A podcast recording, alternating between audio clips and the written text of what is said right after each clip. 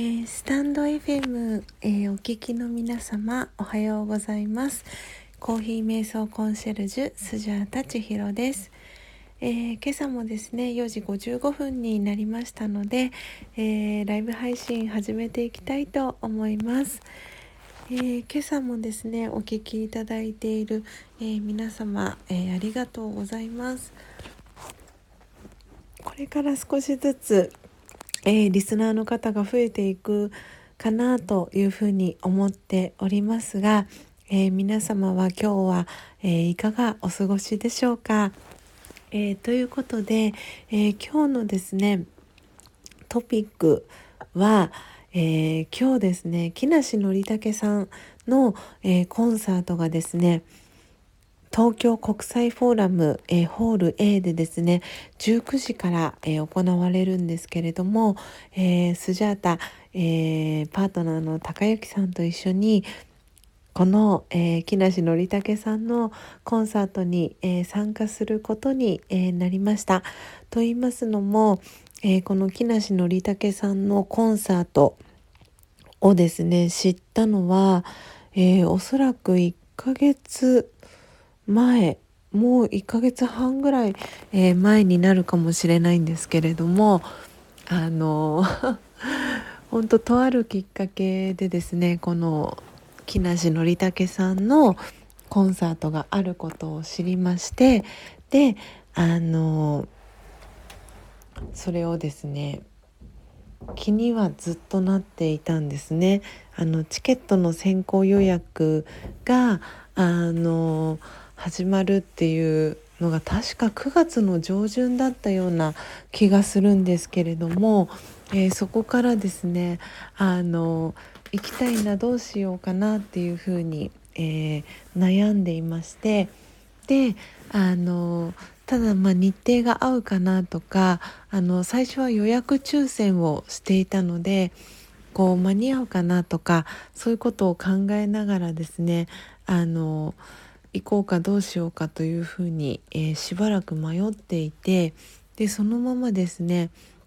あのしばらくこのコンサートのことが頭からすっぽり抜けていたんですけれども、えー、ちょうど、えー、昨日ですねあのあそういえばあの木梨憲武さんのコンサートいつだったかなっていうのをあのチケットピアみたいなそのサイトでですね見たところその、まあ、今日ですよね。明日の、えー、夜の7時からっていう風になっていてあそっか明日かっていう風に、えー、なってですねあのまだその当日の、えー、ライブのコンサートのチケットが取れるものなのかっていうふうにですねあの見ていたところ調べていたところあの昨日の夜の10時までであればそのコンサートチケットが買えるということで高之さんにですね急いで相談をしてですねあののりさんのコンサートが明日あるんだけど「タカちゃんどうかな一緒に行けるかな?」っていう相談をしたんですね。であの最初の高之さんの、えー、答えはですねうーんちょっと気になるけど値段はいくらなの？みたいな感じだったんですねリアクションが。ででまああのコンサートの金額っていうのは1人、えーと、と8500円だったんですねコンサートチケット代が。でそれをあのタカちゃんにお伝えしたところ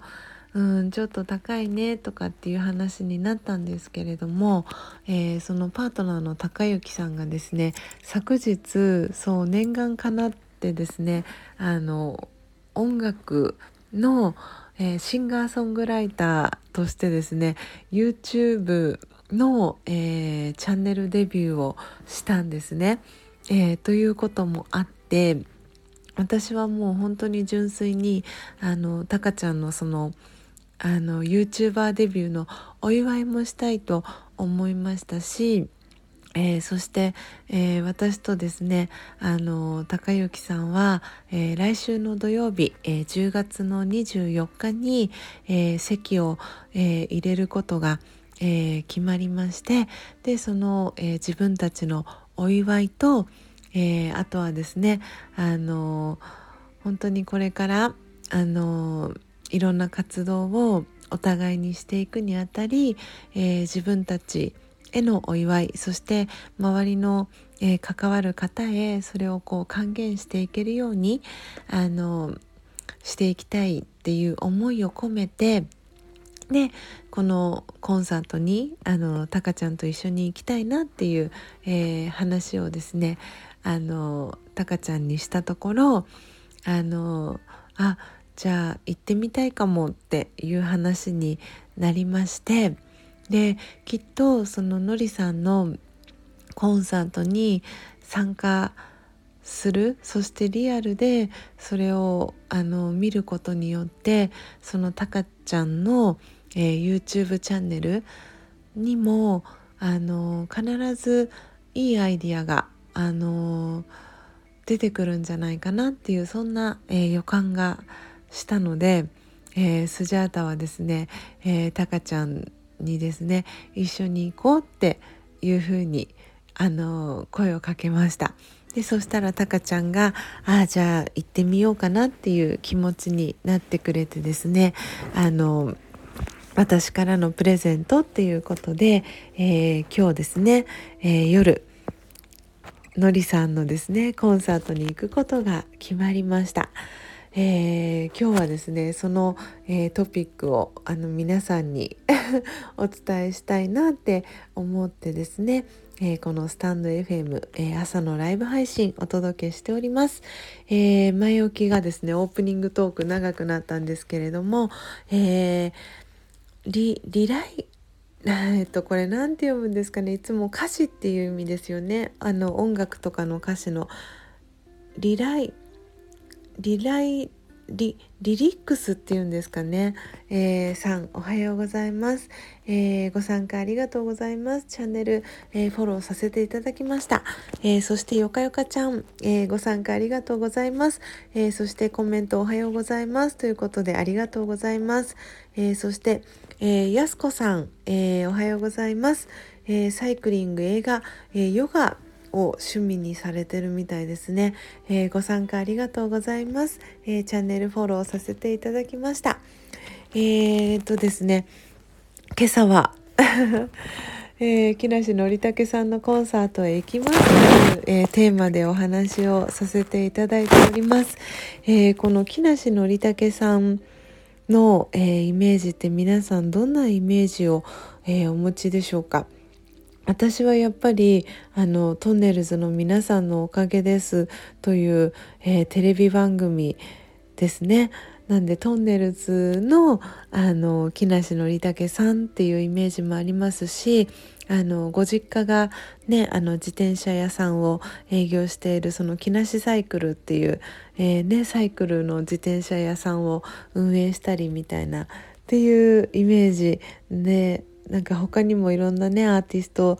活動をされてるあの最近はアーティスト活動絵本書かれたりとか、えー、絵画展をやられたりっていう風にあのアーティスティックな活動をあのされている印象があったんですけれどもそのこの木梨憲武さんのあのコンサートがあるっていうのを知ったきっかけは、えー、久保田利信さん。久保田利伸さんね、あの音楽ミュージシャンの久保田利伸さんの「あのララララブソング」っていうあの昔ですね「あのロングバケーション」というあの木村拓哉さんと山口、えー、山口山口えーと何でしたっけ？あすごい山口智子さん、えー、女優の、えー、あのお二人のあの有名な月9ドラマ「あのロングバケーション」という、えー、フジテレビのドラマがあったかと思うんですけれどもそのあのテーマソングになった久保田利伸さんの「えー、ララララブソング」を久しぶりにあのタカちゃんとあの聞きたいねっていう話になってあの Apple Music っていうあの iPhone をあのお持ちの方はご存知かと思うんですが、えー、月額980円であのどんな音楽も聴き放題のサービスが Apple にはあるんですけれどもでそれでその久保田利伸さんの「ララララブソング」をあの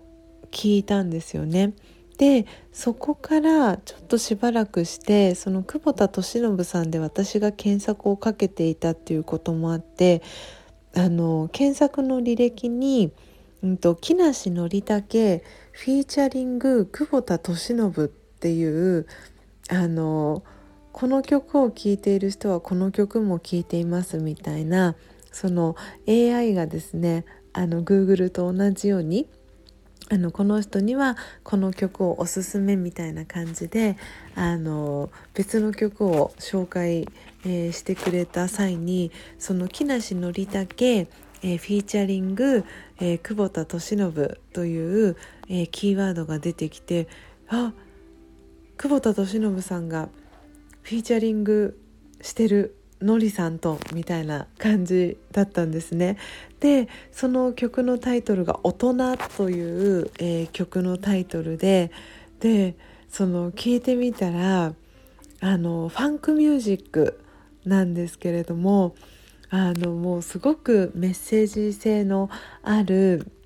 あの曲でですねもうスジャータはあのリピート再生してしまったんですね。あヤスディさんおはようございます、えー、今日もご参加ありがとうございます、えー、今日はですね木梨憲武さんのコンサートが、えー、夜の7時からですね東京国際フォーラムで、えあるということでそうなんです。のりさんのコンサート行くんですか？ということでそうなんです。今日あの昨日ですね行くことを決めてですねあの今日行ってきます。えー、その話を今しておりました。えー、アルマさん、えー、おはようございます、えご参加ありがとうございます。えチャンネルフォローさせていただきます。えっとですね、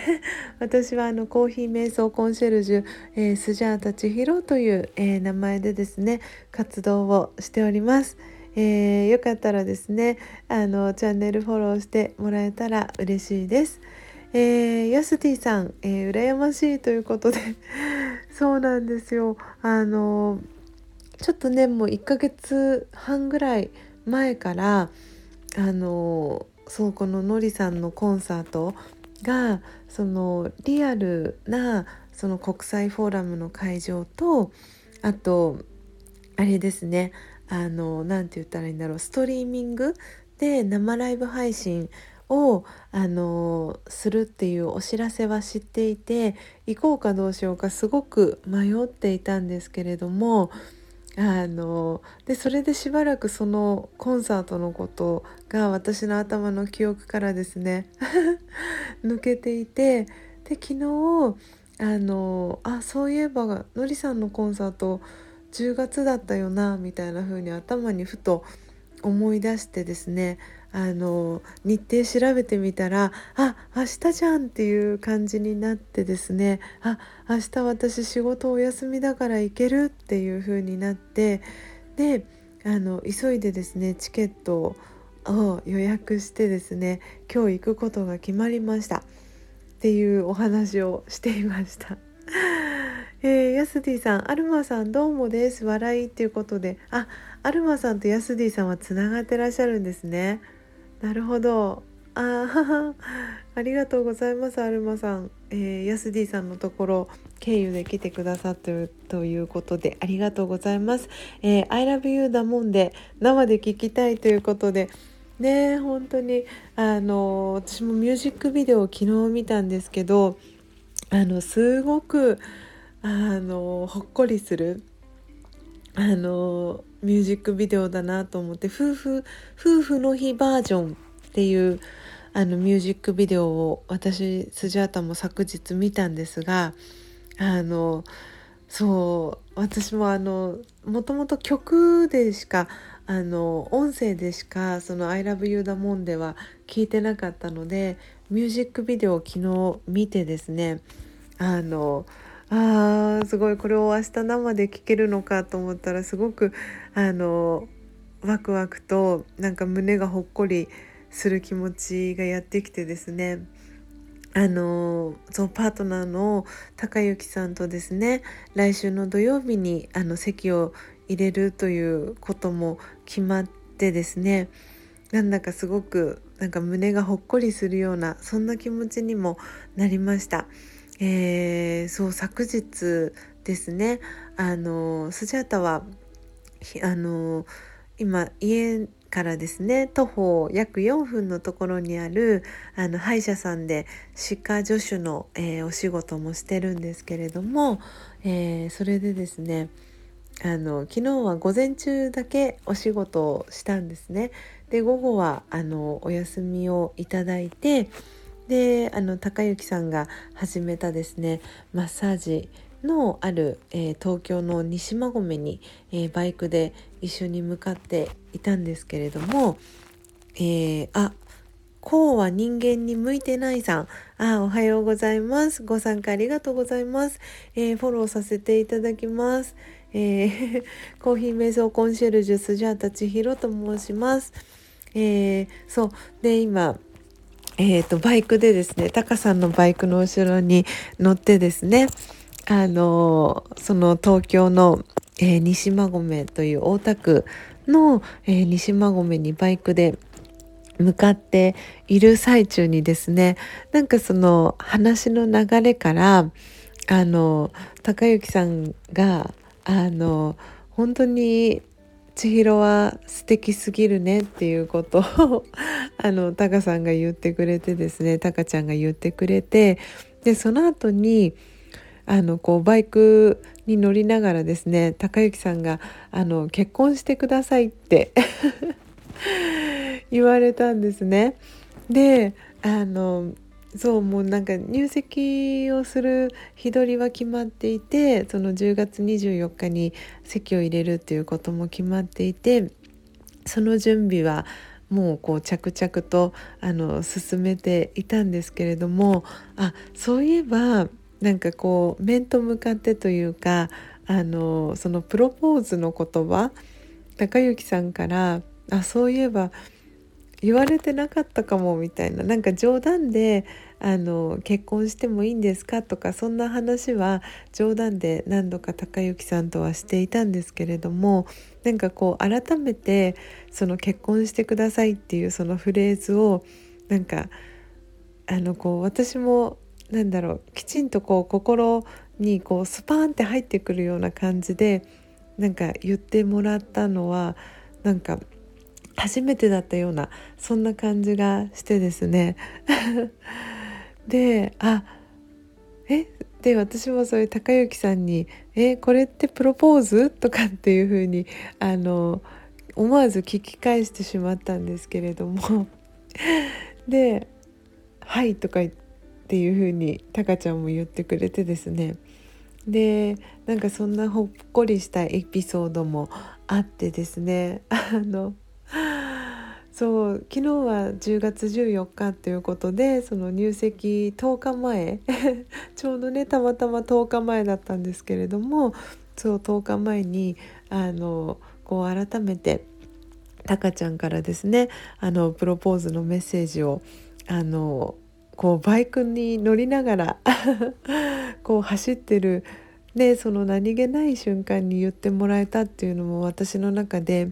なんかすごくこう思い出に残るエピソードになったなっていうふうに思ってあの皆さんにもシェアをさせていただきましたすごくこうなんか横道にそれてしまってるんですけれどもそう今日はそう木梨憲武さんのコンサートに行きますという、えー、話題で、えー、お話をさせていただいております。でそのちょっとね話を戻すとその久保田利伸さんがフィーチャリングを、えー、しているっていうことで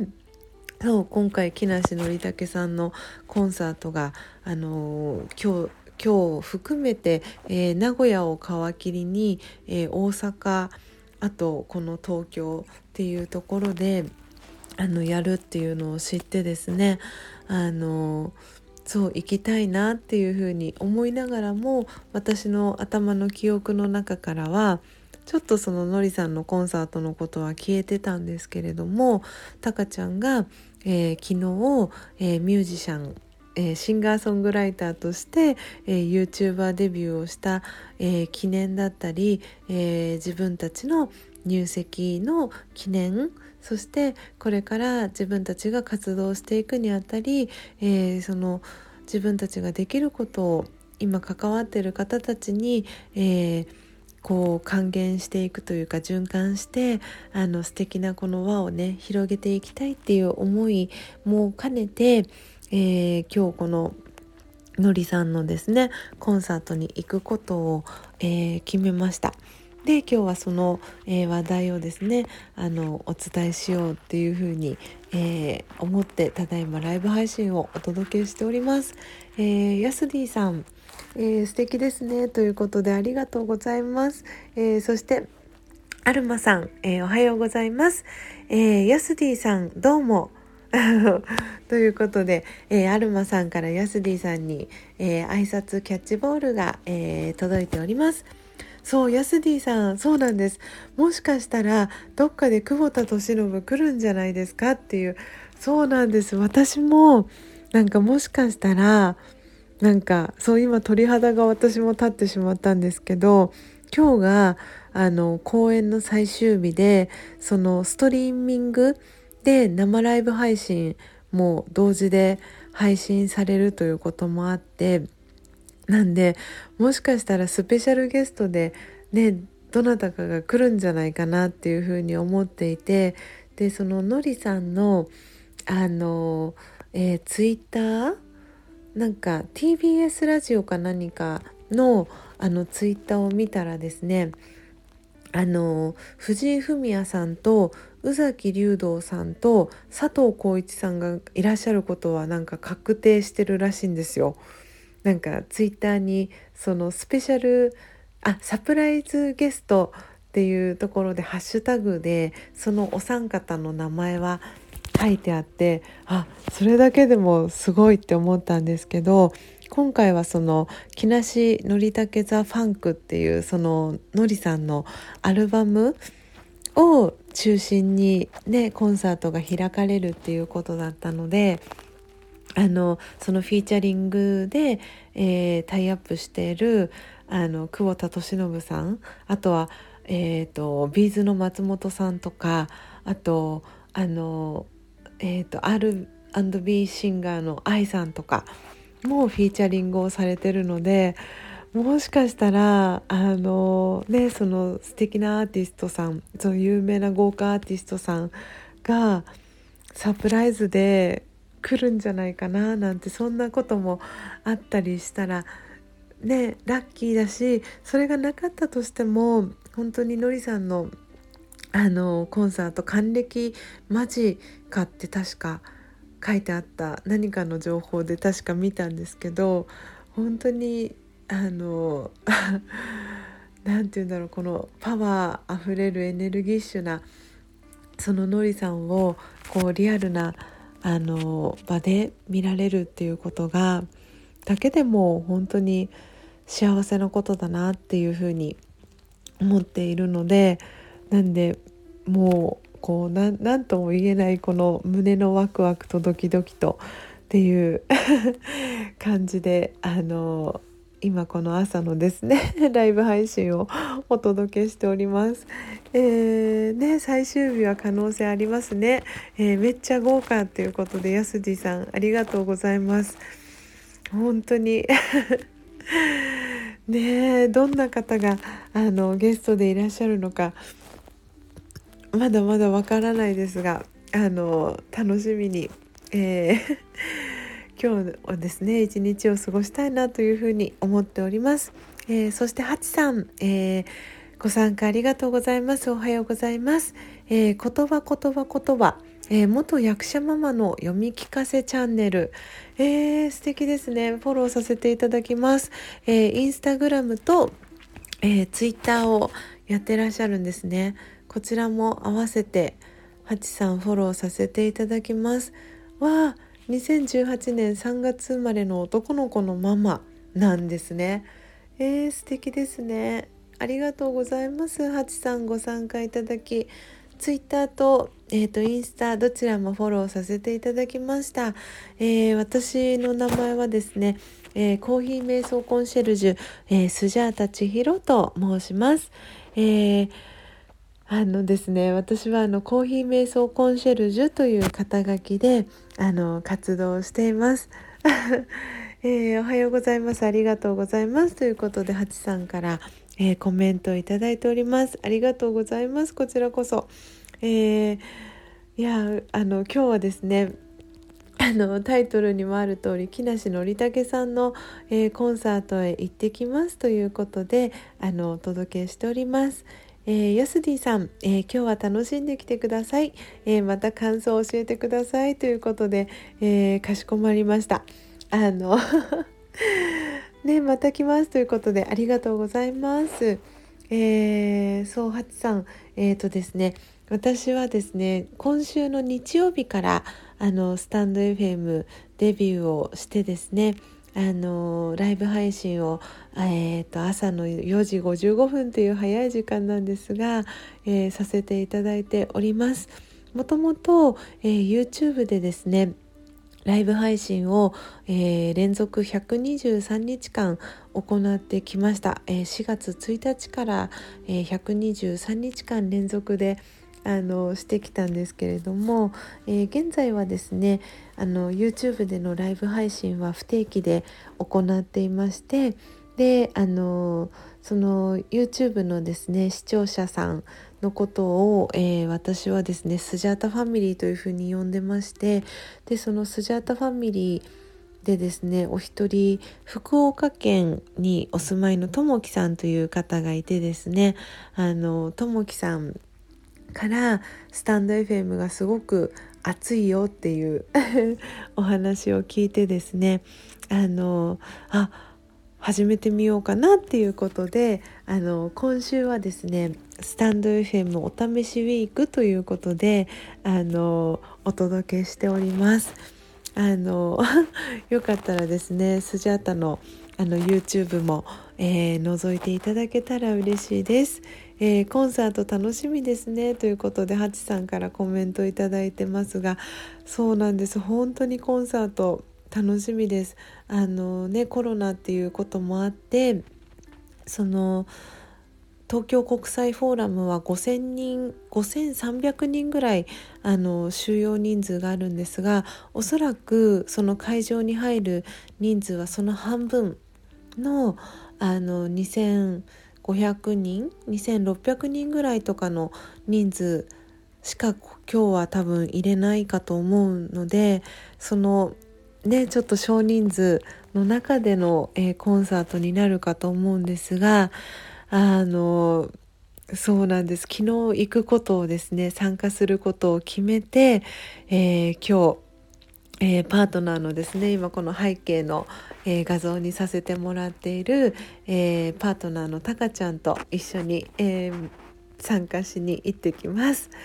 えー、ハチさん、えー、お試しウィークなんですね。仲良くしていただけたら嬉しいです。ということでこちらこそ、えー、よろしくお願いします、え私は普段ですねあの入りたて名人という、え家庭用のあの小さなマイホーム焙煎機で生の、え木豆からですねあのコーヒーを焙煎してそれを、えミルしてドリップしてという、え時間からまずは瞑想を始めてみませんかっていう、えー、活動をですねあのしております、えー、オンラインで講座をやっていたりですとか、えー、フリーコーヒー屋台を、えやったりっていう風に、えしながらですねこのコーヒー瞑想コンシェルジュの、え活動を、えしていますので、えー、ぜひですねあのスジャータも仲良くしていただけたら嬉しいです。えー、そしてヨッシーさん、えー、はじめましておはようございます、えー、フォローさせていただきます、えー、50代親父の体験談やこれからの挑戦ということでツイッターをされてらっしゃるんですね。わあ50代、えー、4児のパパ、えー、埼玉県川越市に、えー、お住まいなんですね。なるほど。ありがとうございます。ご参加いただきヨッシーさん、えー、フォローさせていただきます。ツイッターも、えー、ご参加いただけて嬉しいですあの えー、私はですねスジャータ千尋という名前で、え活動しておりますえー、なのでみんなからはですねスジャータさんとかあのいうふうに呼ばれていますので是非あの仲良くしていただけたら嬉しいです。えー、そして、えー、ハチさん、えー、チャンネルフォローありがとうございます。えー、嬉しいです。あのねこの早い時間、えー、にもかかわらず。えー、皆さんにこうやって、えー、ご参加いただけてとっても、えー、嬉しく感じております。えー、本当にスタンド FM あのともきさんからですねあの温かい方がいっぱいいますよっていうことをあの事前にですね教えていただいていたこともありあの本当にこう小さな、えー、一歩の勇気で始めることがえー、できたんですけれどももともとあのスジャータはですねあのラジオっ子だったっていうこともあって一人っ子でずっとあのお家でですね鍵っ子だったりした時もあったのでよくラジオを聴いていたんですね。で特に中学生の頃とかはあのボキャブラ天国あのご存知の、えー、方もいるかと思うんですが、えー、ボキャブラ天国がすごくあの流行っていた時期でですね若手その当時の若手の芸人さんもう今ではもうベテランな芸人さんになってきてますが、えー、爆笑問題さん、えー、カイジャリ水魚さん今クリームシチューさんになってますけれども ハチさんボキャテン懐かしいです。懐かしいですよね。あの私30、えー、今7歳なんですけれどもなんで本当にボキャブラ天国がやってた時は中学生の時で真っ只中でもうボキャブラ天国をもう見てですねそのボキャブラ天国に出てる、えー、芸人さん若手の芸人さんたちの、えー、ラジオを聴くっていうのがもう本当に日課になってたんですよね。なんで AM ラジオをしかり、えー、FM ラジオしかりみたいな。でその当時そのラジオの公開放送とかがあると渋谷に行ったりとか新宿に行ったりみたいなそんなことをあの中学生の頃はしていてですね。でなんで本当にしょっちゅうラジオを聴いていてでそのお笑い芸人さんのラジオだけじゃなくあの夜の深夜のラジオだったり、えー、赤坂康彦さんの、えーとラジオとかもすごく大好きであの赤坂康彦さんの声がかっこいいなとかって思っていて なんでそのラジオのですねパーソナリティだったりとかディスクジョッキーですねに実は憧れを抱いていたんですね。でいつかそういうふうにラジオの DJ だ